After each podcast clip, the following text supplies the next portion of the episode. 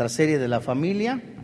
Yo le invito a que abra su Biblia en el Antiguo Testamento, en Proverbios, capítulo 13, versículo 24. Gracias a Dios, pues ya regresamos de vacaciones. A muchos de ustedes los veo un poquito más llenitos.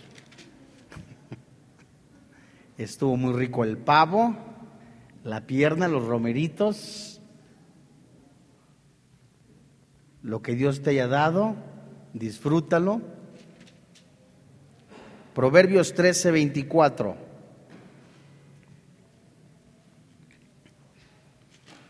¿Ya la tiene?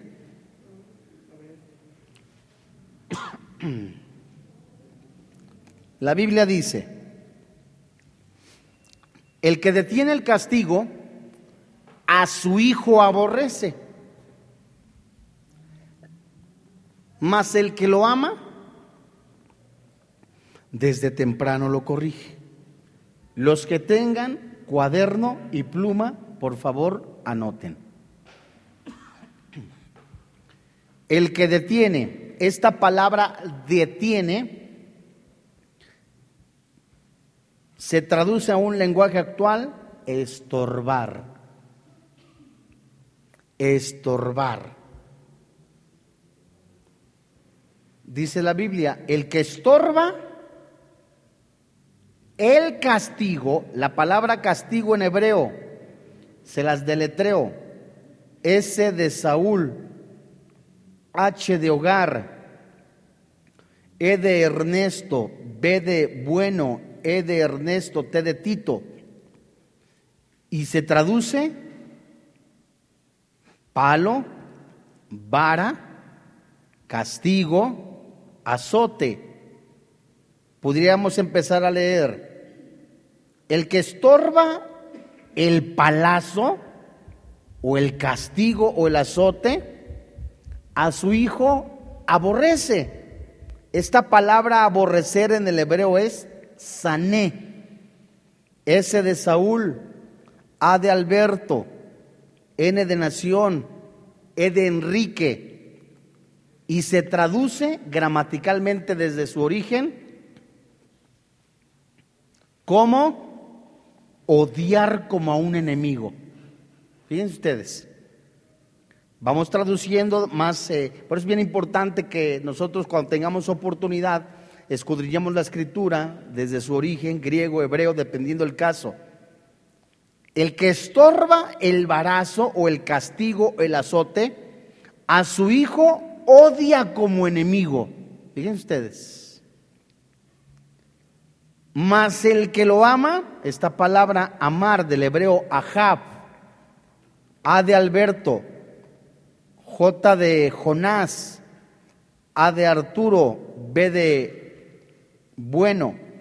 Ahab se traduce también amante, pero en el buen sentido, alguien ligado con un amor sano.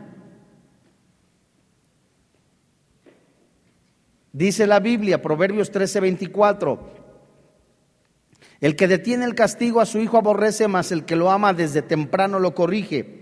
El que estorba el barazo a su hijo odia como a un enemigo mas el que lo ama en el buen sentido, desde temprano, esta palabra temprano, santos de Dios, en el hebreo shahar, S de Saúl, H de hogar, A de arquitecto, K de kilo, J de, de, de juez, A de Alberto, R de Raúl, shahar, se traduce literalmente busca con diligencia o buscar con diligencia,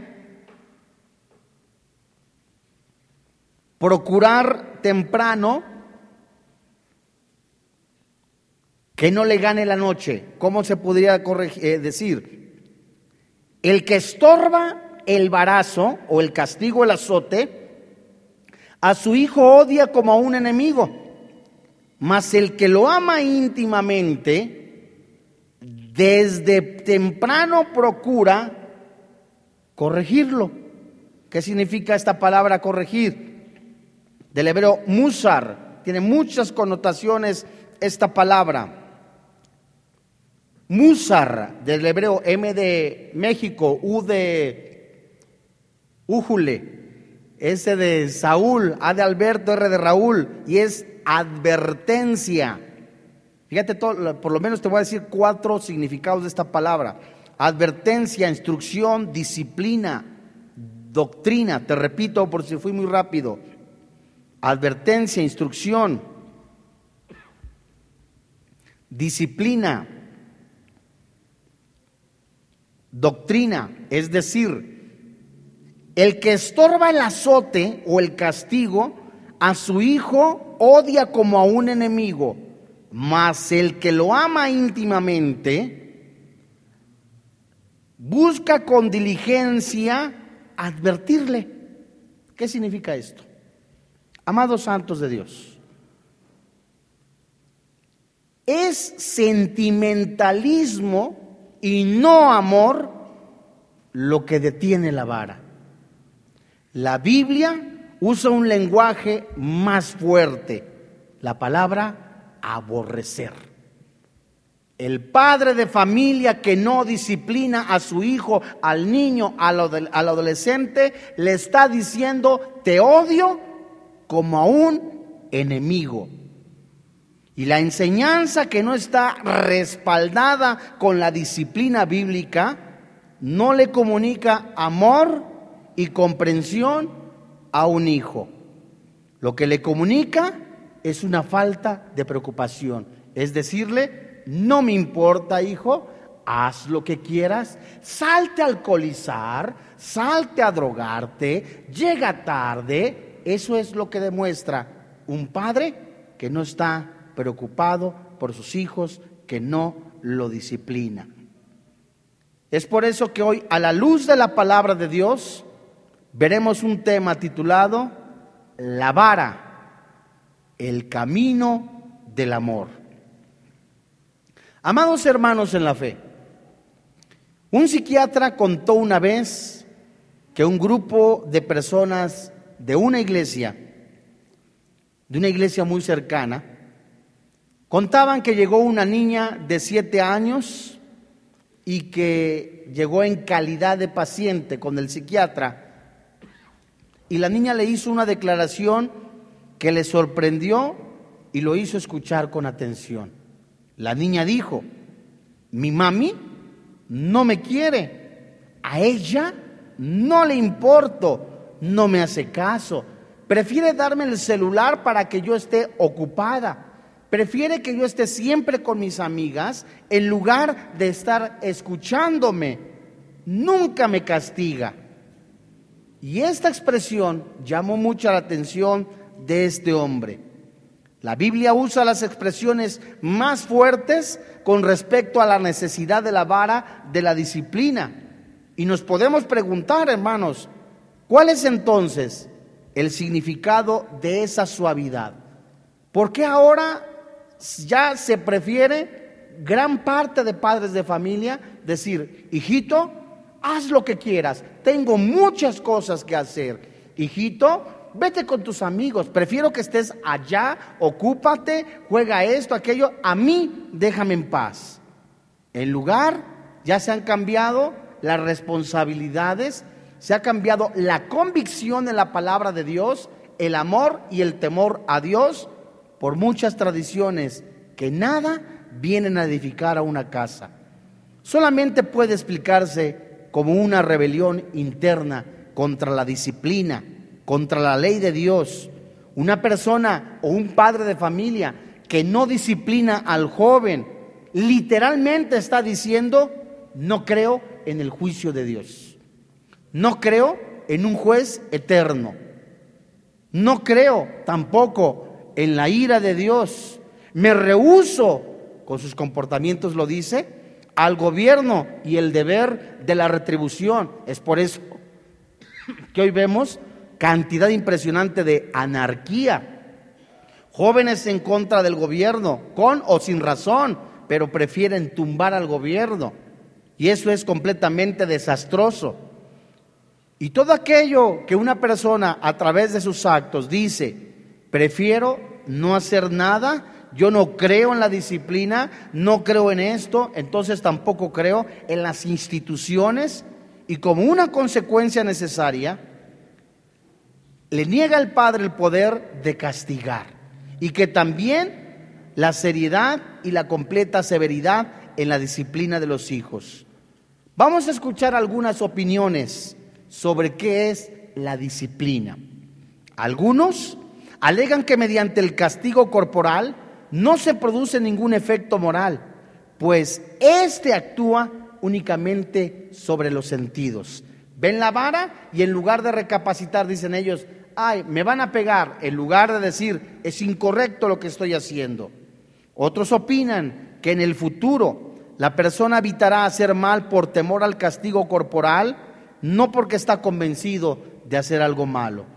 De esta manera, el niño, el joven o el adolescente, sería conducido por estos mismos medios disciplinarios a actuar por motivos físicos y no por aquellos que son más altos lo opuesto de toda moralidad, lo opuesto de todo lo que debería ser efecto de nuestra enseñanza o instrucción.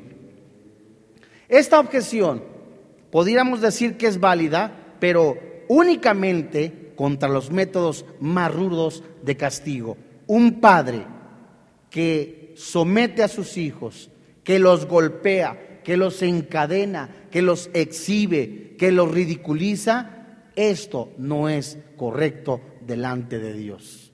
Expone al jovencito a la vergüenza, expone al jovencito a la rebelión, expone a la niña a que se vaya de la casa y cometa otras cosas desastrosas. Y por así decirlo, es como pensar únicamente el niño y la paleta, como si no existiera otra cosa. Se olvida de la persona que castiga, de la relación que ella tiene con el objeto del castigo. Y si el castigo es la clase correcta, tiene efecto no solo en lo físico, sino que a través del terror y del dolor físico despierta, agudiza la conciencia de que hay, atención, un poder moral sobre nosotros. La disciplina y el castigo Debemos nosotros como Padre enseñarles a través de ello en amor y en temor a Dios que existe un poder moral sobre nosotros, un juez justo que es Dios, una ley que no puede ser quebrantada, no se disuelve, sino que más bien fortalece el lazo moral que ata al niño con su padre. Y lo mucho que aman los niños a los padres severos es una confirmación de lo dicho. No confirma a un niño en la máxima falsa de actuar meramente para evitar lo que es físicamente desagradable. Y cuando el dolor físico de una paliza ha pasado, queda una seria impresión. Y esta le ayudará a enfrentar la próxima tentación que se le levante. Una paliza, escucha con atención, una disciplina combinada con dos aspectos que es amor y temor, y esto se asemeja a nuestra relación con quién? Con nuestro Padre Celestial. Porque Hebreos nos dice que la disciplina no es para nada agradable, y Dios al que ama, ¿qué dice la Biblia? Disciplina. Entonces, el modelo a seguir en la disciplina, en la instrucción, a través de la palabra de Dios como Dios lo guía, es el mismo Señor. Algunas personas tienen dificultad con la idea de temer a Dios porque nuestro pensamiento se ha introducido una cierta especie de humanismo sentimental. Pensamos que el amor y el temor no pueden coexistir. La Biblia, sin embargo, considera conscientemente al amor y al temor como dos mellizos inseparables. Te vuelvo a repetir, la Biblia, sin embargo, considera conscientemente al amor y al temor como dos mellizos inseparables. Dios cuando te disciplina, te lo hace, te disciplina porque te odia o porque te ama. Porque te ama. Entonces, cuando yo disciplino a mi hijo, a mi hija, La disciplino porque qué? Porque la amo. Porque eso detendrá que el niño después, el joven, el adolescente, tome decisiones. Si de por sí tomamos decisiones no basadas en la palabra de Dios, cuando no estamos en la comunión con el Señor, somos imperfectos, tomamos decisiones equivocadas, imagínate alejados de Dios. Fíjense ustedes, vayamos rápidamente a Deuteronomio capítulo 6. Es importantísimo saber que la disciplina es una muestra de amor. Y que esa muestra de amor nos lleva a, tener temor con nuestro Dios. ¿Qué es temor? Ahorita lo vemos a la luz de la palabra de Dios. ¿Tiene que ver con el miedo? Vamos a ver qué dice la Biblia. Tengo que estar horrorizado de un Dios. Vamos a ver qué dice la Biblia. Dios no es un Dios caprichoso. Pensamos que el amor y el temor no puede coexistir, pero la Biblia nos dice que sí. Y la gran confesión de fe de Israel, la gran confesión de fe de Israel, que ha sustentado como una nación hasta el día de hoy, une los mandamientos, hermanos, de amar y temer a Dios. Van juntas. Deuteronomio capítulo 4, verso, capítulo 6, verso 4 y 5 Anótale por favor, también vamos a leer el versículo 13. Dice el versículo 4 del capítulo 6. Oye Israel, Jehová nuestro Dios, Jehová uno es. Y, ¿qué dice la Biblia? Y amarás a Jehová tu Dios de todo tu corazón. Algunas versiones traducen entrañas, algunas versiones traducen profundidad, mente, y a Jehová tu Dios de todo tu corazón y de toda tu alma y con todas tus fuerzas. Verso 13.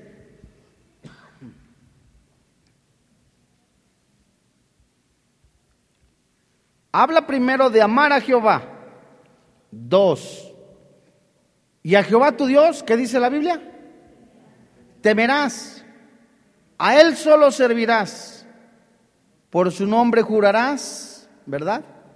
Santos de Dios, si nosotros leemos en otra ocasión o lo estudiamos, del verso 6 al 9, en primer lugar, en la lista de todo lo que era esencial para el judío, era el compromiso sin reservas, servirle a Dios de todo corazón. Es decir, esto expresaba amor. Y debido a que esta relación de amor por Dios no podía ser representada de manera material, es decir, como amo a Dios, por eso le hago una estatuita, lo digo con mucho respeto. Eso no es la manera en que Dios ve el amor. Ah, como amo a Dios, me flagelo. Ándale Dios, cometí muchos pecados, con eso me flagelo. Esa no es la manera de mostrar a Dios amor. La manera en que se demuestra amor es teniendo un compromiso solemne, afirmando y viviendo en santidad. Y por último, en el verso 13, esta invocación del nombre del Señor en el juramento quería decir que uno estaba ligado bajo obligación delante de Dios a cumplir esta palabra. Es decir, si yo amo a Dios, si yo literalmente con todo mi corazón amo a mi Señor, no voy a buscar obras, ¿verdad?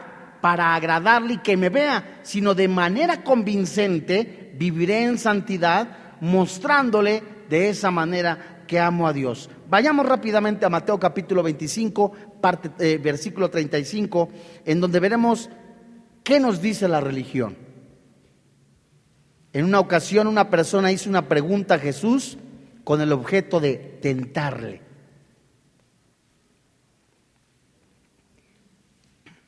Dice el verso 35. Mateo 22. Mateo 22, verso 35. Y uno de ellos, intérprete de la ley, es decir, ¿sabía o no sabía? Era un maestro, imagínate. Y uno de ellos, intérprete de la ley, preguntó por tentarle, diciendo, Maestro, ¿cuál es el gran mandamiento de la ley? Jesús le dijo, ¿qué dijo?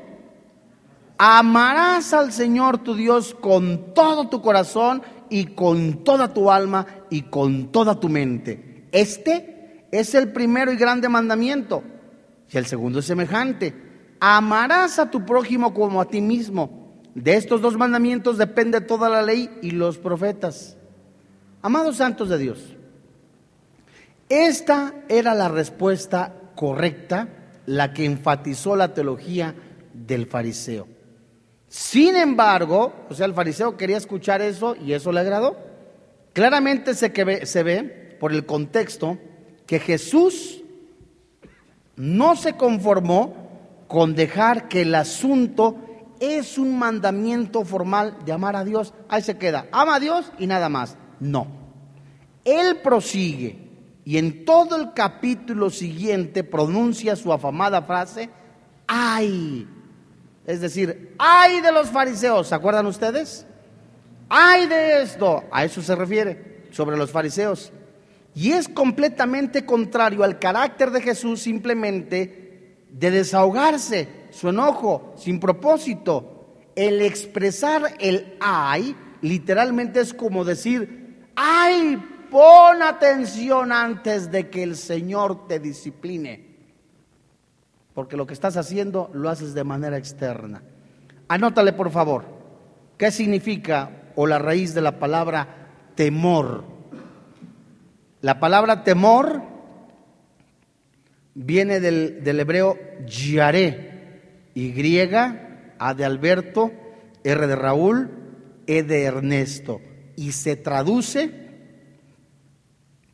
reverenciar pero no reverenciar como cualquier cosa, sino de manera asombrosa y maravillosa.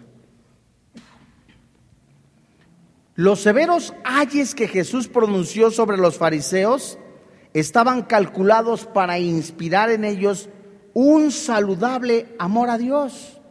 Ay de los fariseos, es decir, busca a Dios con todo tu corazón. Ámalo, y su amor hacia Dios había llegado a ser formal, frío e inflexiblemente voluntarioso. Y precisamente porque estaba faltando el elemento del temor. Es decir, el Nuevo Testamento reconoce esta íntima relación entre amor y temor Está repleto de, advertencias, no solamente de que amemos a Dios, sino también de que le reverenciemos de manera maravillosa y asombrosa. Ve rápidamente a Hechos capítulo 13, verso 16.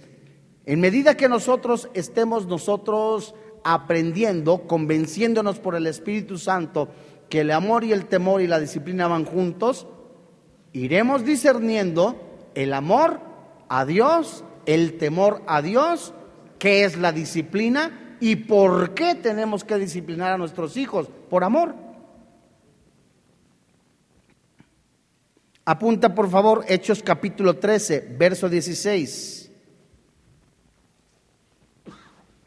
Y Hechos capítulo 10, verso 1 y 2. Como ejemplo nada más. Entonces Pablo levantándose, echa señal de silencio con la mano, dijo, varones israelitas, ¿y los que qué? Los que reverenciáis a Dios, los que honras a Dios, oíd. Vete ahora a Hechos 10, 1 y 2.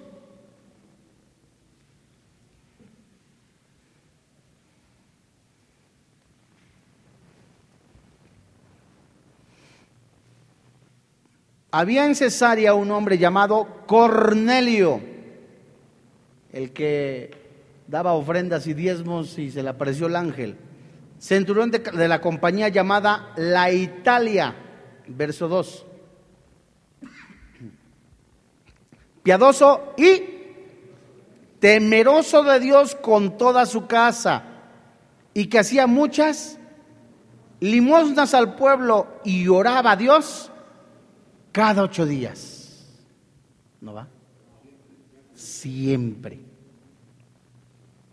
La palabra que se relaciona con esta palabra, primero, temor, miedo, temeroso, también se relaciona con la frase castellana fobia.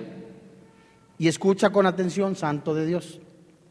La disciplina de Dios sobre nosotros, sobre sus hijos humanos, sobre los que nos llamamos hijos del Todopoderoso, está calculada para inspirarnos temor. El temor es reverenciar, amar a Dios. Y esto significa que no es un fracaso, ni tampoco el retiro del amor. Si yo amo a Dios, tengo que tenerle temor. ¿Qué es el temor? Reverenciar, honrar. El temor actúa como un catalizador para el amor. Quien más honra a Dios, quien más le busca con todo su corazón, con todas sus fuerzas, sinceramente, de convicción, muestra honrosamente de una forma como ama a Dios. Y si Dios, el Padre Perfecto, disciplina de este modo a sus hijos para inspirarles temor, entonces nosotros deberíamos seguir su ejemplo en el trato con nuestros hijos. ¿De qué manera nos ganaremos nosotros el respeto, el amor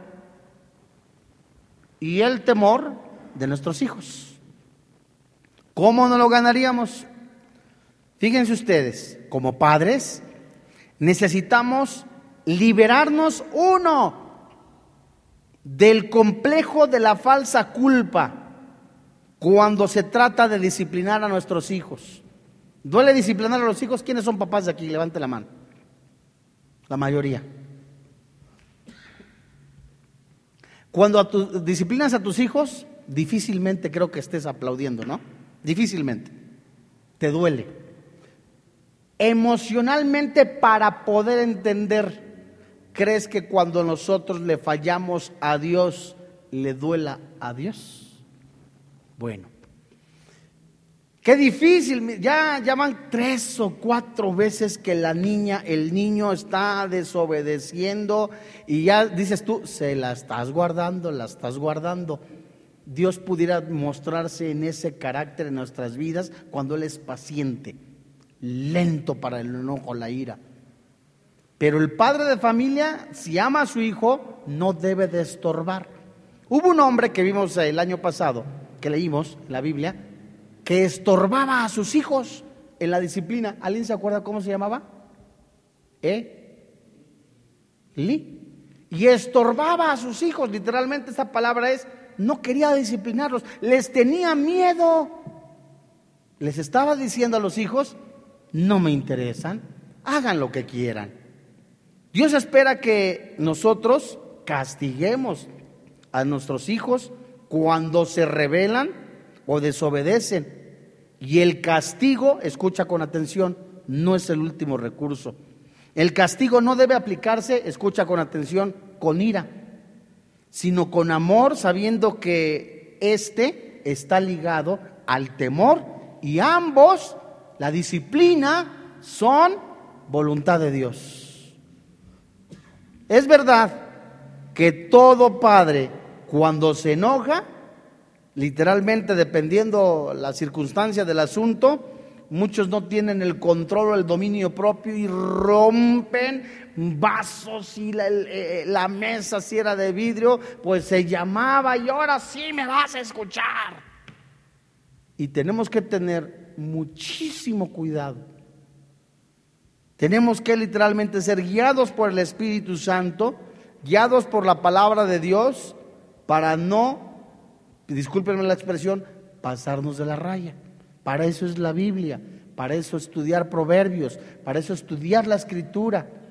Y los padres no deberíamos retener la disciplina por temor a la crítica, ni tampoco debemos de aplicar disciplina o castigo con el fin de desahogarnos por un día de muchísimo trabajo, por un día en donde tuvimos muchos problemas, ahora sí me la pagas, ahora sí me vas a escuchar, o para manifestar coraje contra nuestros padres por las severas palizas en nuestra infancia, ¿verdad?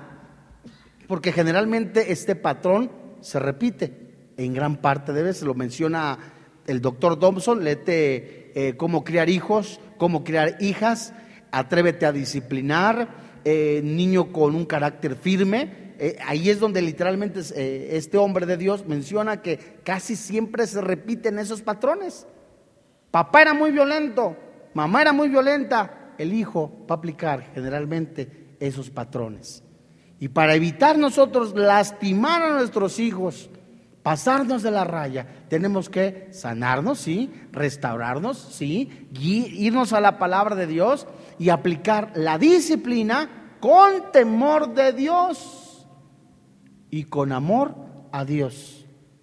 Quien aborrece a un hijo obediente y quien odia a un hijo obediente, literalmente es un padre anormal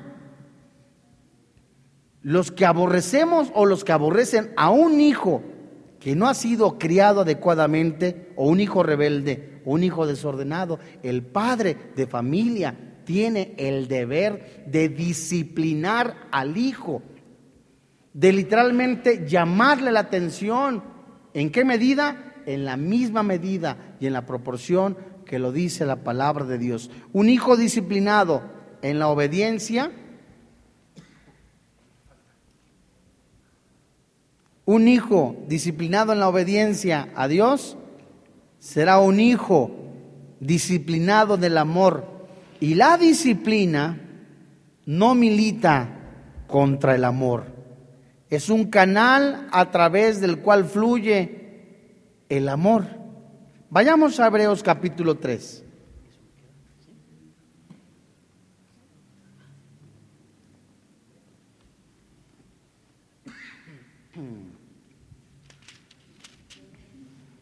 Y santos de Dios es, es, es eh, eh, por mencionar, vimos, lo hemos visto en algunas lecciones, cuando se empieza a perder el amor a Dios, cuando se empieza a tomar, a perder el temor a Dios, lo mismo es decirle, no me interesa que existan leyes, no me, no me interesa eh, que exista un juez eh, eh, perfecto, no me interesa la consecuencia de pecado, no me interesa lo que Dios diga, haz lo que tú digas. Le dices de esa manera también a tu hijo.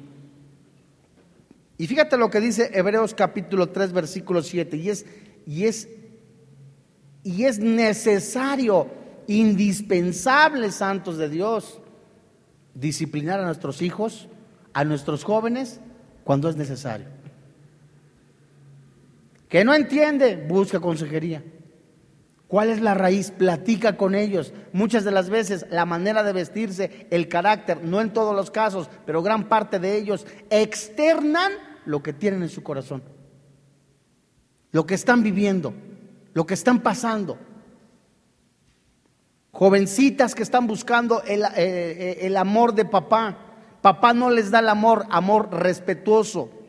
¿Lo buscan con quién? Con los jóvenes, teniendo relaciones sexuales. Jóvenes que necesitan ser aceptados, que quieren ser amados por papá, por mamá. Papá y mamá están tan ocupados que ¿qué hacen ellos? Lo buscan como la aceptación en las drogas, en el alcohol, en el sexo. Y como gran parte de familias disfuncionales, muchos de ellos han orillado a los hijos a buscar el consuelo, el amor, ¿en donde En el pecado se encuentran personas o jóvenes de esa misma edad con esos mismos problemas, se sienten aceptados.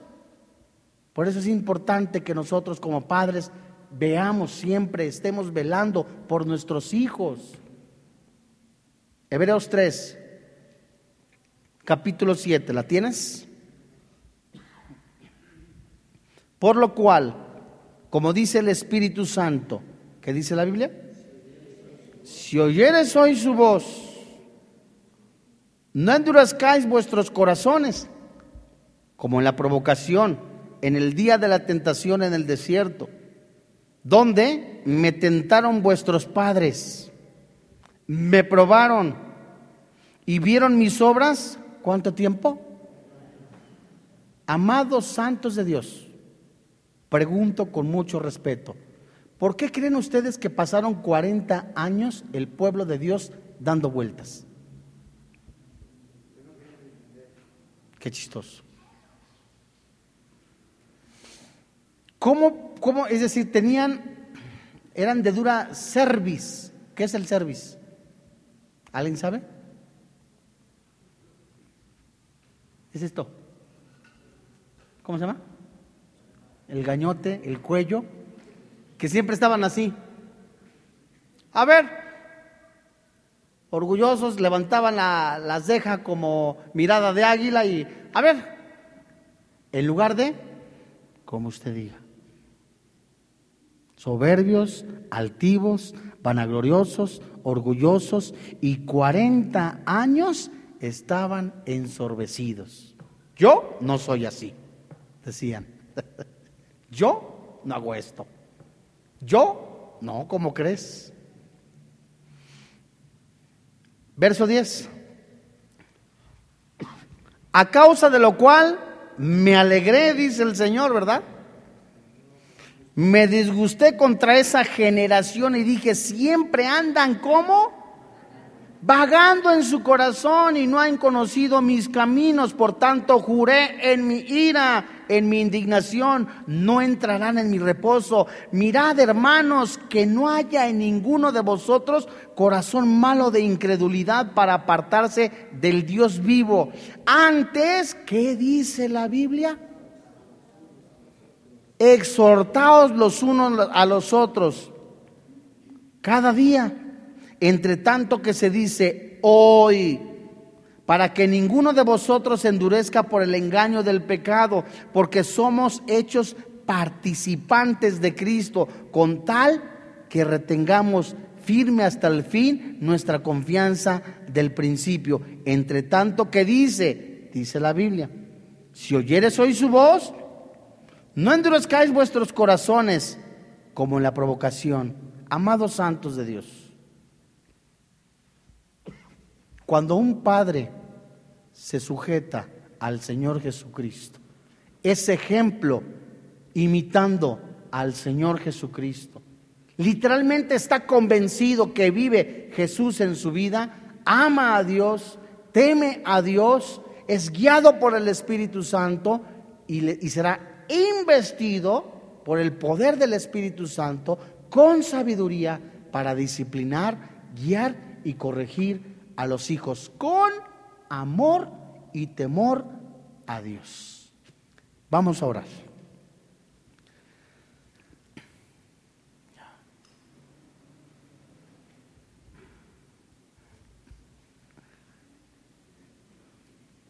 Señor y Dios, te alabamos y te bendecimos. Hoy en esta noche Qué difícil es en la carne o en la mente poder entender lo que es una disciplina de parte de ti cuando el ser humano se descarrea y no permite ser corregido. Pero gracias porque tu Espíritu Santo habla a nuestro espíritu para amarte, para buscarte con todo nuestro corazón, con todas nuestras fuerzas tenerte un temor, amarte por sobre todas las cosas. Y esa es la verdad que tú quieres para con nosotros. Gracias Señor porque la disciplina, tu disciplina sobre nosotros, tus hijos humanos, está calculada para inspirarnos temor, amor, para ser obedientes, para ser sinceros, para de la misma manera hacer las cosas como convienen y exaltarte y bendecirte en toda nuestra vida. Hoy Dios, queremos pedirte sabiduría, aún más sabiduría en tu palabra, para afincar, para reedificar nuestra vida, para ser testimonio, para ser excelentes o mejores padres, para ser testimonio ejemplo a nuestros hijos. Gracias, papito, porque hoy en esta noche, muchos de los que estamos aquí no han sabido aplicar el temor ni el amor ni la disciplina en sus vidas o en su familia. Y sus familias han sido o han comenzado a desboronarse. Hoy Dios, nos arrepentimos de malas decisiones, nos arrepentimos principalmente de no buscarte con todo nuestro corazón y con todas nuestras fuerzas. Hoy, Señor, ponemos en tus manos a nuestra esposa, a nuestros hijos, a nuestra familia.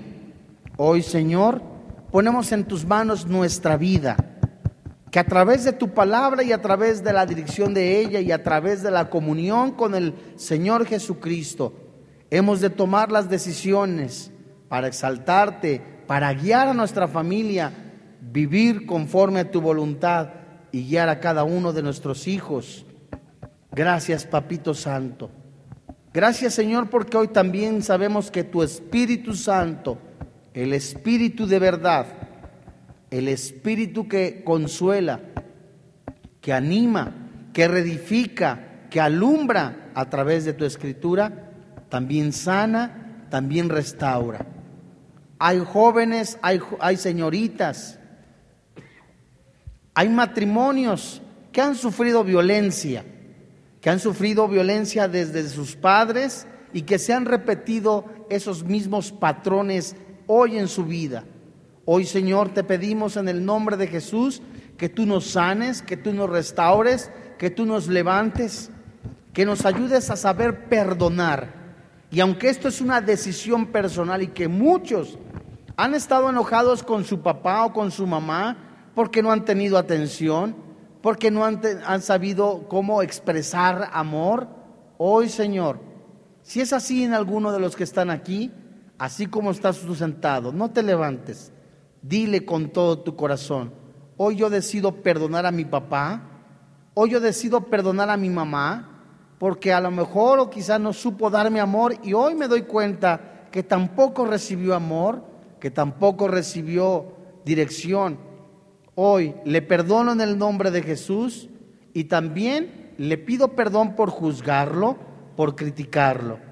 Hoy enséñame a ser mejor hija, mejor hijo Enséñame a corregirme a través de tu palabra, a perfeccionarme. Enséñame con la luz de tu palabra a sostenerme también con la comunión con el Señor Jesús.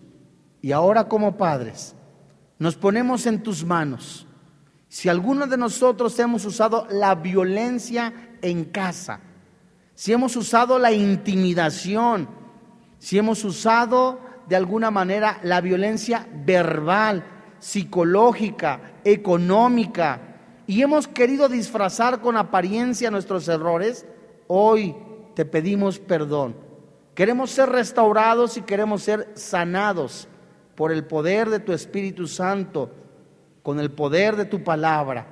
Hoy nos entregamos y queremos, Señor, que tú hagas tu voluntad en la nuestra, en nuestra vida, en nuestra familia, como padres, como madres, como esposo, como esposa, como familia. Sánanos, restauranos. Gracias, papito, porque el amor, la disciplina, el temor a Dios son las cosas que van juntas y hemos de aplicarlas en nuestra familia, aplicando también nosotros, no solamente tu palabra en nuestra vida, sino el testimonio. Hoy te damos gracias, Papito Santo, por quien vive y reina en nuestro corazón, Cristo Jesús. Amén.